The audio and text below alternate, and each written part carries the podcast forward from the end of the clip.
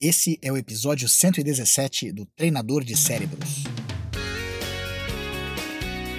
Olá, vencedores! Sejam bem-vindos ao podcast do Treinador de Cérebros. Eu sou o Diogo Oliveira e todas as semanas trago informações para treinar a mente e deixar a vida mais feliz. Obrigado por passar mais esses minutos comigo. Vamos começar a treinar!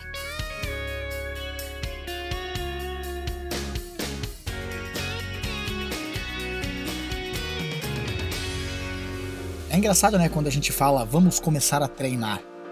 Porque quando a gente pensa em treinar a mente, fazer um treinamento mental, muita gente acaba pensando que o treinamento mental ele tem certas características que todo mundo pode fazer. Quando eu digo todo mundo pode fazer, é que qualquer um pode treinar a mente do outro. E aí é interessante que a gente faça esse tipo de questionamento justamente porque é, é, a gente precisa separar essa ideia de o que é um treinamento mental e o que não é um treinamento mental. Uma das coisas que eu percebo muito é essa confusão de achar que treinamento mental é motivação. Embora a motivação ela surja também dentro do treinamento mental, ela é diferente.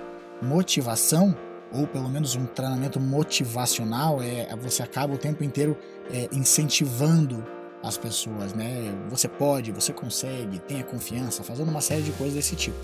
Mas isso não significa que você está treinando a tua mente quando você está apenas se motivando. E é, é diferente, o treinamento mental é diferente de somente motivação. Outra coisa também que serve para a gente pensar que é diferente é quando a, a gente confunde treinamento mental com papo cabeça ou uma conversa mais filosófica. Embora dentro de um treinamento mental talvez a gente fique é, em momentos com conversas mais profundas, mais filosóficas, o treinamento mental é, ele é um pouco diferente também.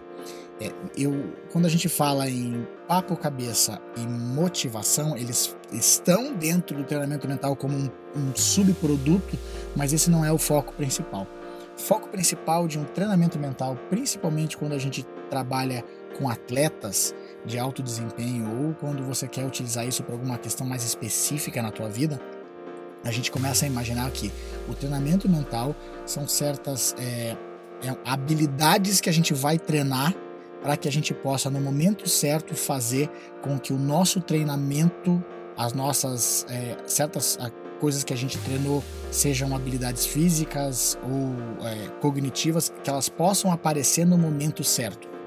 Ou seja, a gente treina a nossa mente para que a gente possa ter centro, para que a gente possa se centrar no momento certo. E aí a gente passa a, a treinar a nossa mente em termos de neurociência, explicando como é que a, a, mente funciona no momento que você está fluindo, é, como é que a gente vai respirar, como é que a gente vai fazer, é, o que, que funciona e o que não funciona. Como algumas vezes eu já mencionei aqui, não adianta a gente querer se automotivar dando comando para nossa mente, né? tentando dizer tenha confiança, fique calmo. Esse tipo de coisa não é o que vai trazer a confiança. Então a gente começa a, a fazer uma engenharia reversa de nós mesmos e entender como a nossa mente de fato funciona quando nós estamos nervosos e como ela vai funcionar se nós agirmos de certa forma para ter os resultados que a gente quer. Treinamento mental ele é um pouco mais profundo do que só motivação ou que mais profundo também do que só um papo cabeça. É, são certas características específicas que a gente treina para que elas possam aparecer no momento certo. Como você vai lidar com situações de pressão, como você vai lidar com situações de medo, como é que você vai lidar com frustração e o que que isso se como é que você vai notar a sua mente nesses momentos. Porque a pessoa só vai aprender a lidar com pressão quando ela se notar pressionada. Se ela não se notar pressionada, ela não tem como aprender a lidar com pressão. Ela só vai saber disso depois. Então, quando a gente fala vamos começar a treinar, é começar a dar esses conceitos mais específicos para que a gente possa entender como lidar com tudo isso. É, eu achei interessante a gente falar sobre isso no episódio de hoje, justamente porque a gente nota, é, às vezes, é, a gente fica pensando, ué, mas por que, que eu vou treinar a mente com alguém específico e não é, treinar com os meus amigos ou com os meus familiares que estão lá me incentivando e, e conversam comigo? Não, legal. Isso é importante também. Esse tipo de conversa com amigos, familiares, pessoas que a gente ama, elas vão servir de apoio? Vão, claro que vão. É, não vamos jogar fora esses momentos que a gente tem com as pessoas que podem nos ajudar.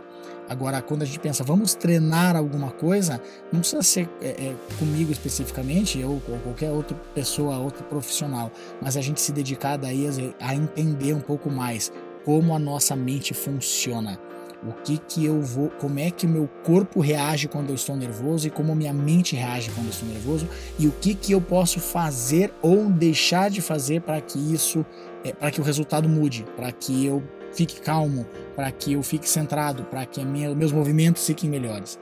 Então, a gente trata muito disso aí. treinamento mental é algo que a gente faz constantemente e principalmente requer autoconsciência.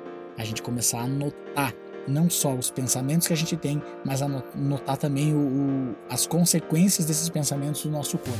Se o nosso coração acelera, se a gente fica suando mais ou suando menos, se a nossa respiração muda, isso é uma das coisas que eu tenho é, falado e comentado muito e tenho notado muito em mim também, como a nossa respiração muda de acordo com os nossos pensamentos.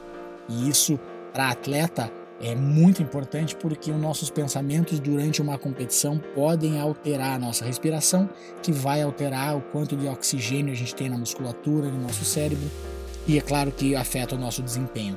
E isso é, é uma coisa muito legal também da gente treinar. Então tá aí. É, vamos colocar então essa diferença de o que nós estamos buscando num treinamento mental. Se a gente quer apenas motivação, a gente pode conversar com pessoas mais à nossa volta e entender o que nos motiva, como elas vão nos incentivar a fazer isso. Ah, nós estamos querendo ter um papo mais profundo, um papo mais cabeça com alguém, mais filosófico. Legal. Quais são as consequências que a gente quer tirar disso? E aí sim, nós vamos pensar, ok, eu vou treinar minha mente então para que eu possa reconhecer quais são os mecanismos que eu posso ter para reconhecer certa situação e agir no momento que é importante para que eu possa treinar melhor, para que eu possa competir melhor, para que eu possa fazer as coisas melhor. Experimente, faça o teste, aplique na sua vida, veja se isso é importante. Se funcionar, siga em frente, se não funcionar, descarte e segue o baile também. Lembrando que você se transforma naquilo que pensa a maior parte do tempo. Transforme seus pensamentos e você vai transformar a sua vida. Agora vá lá e faça a diferença no seu mundo.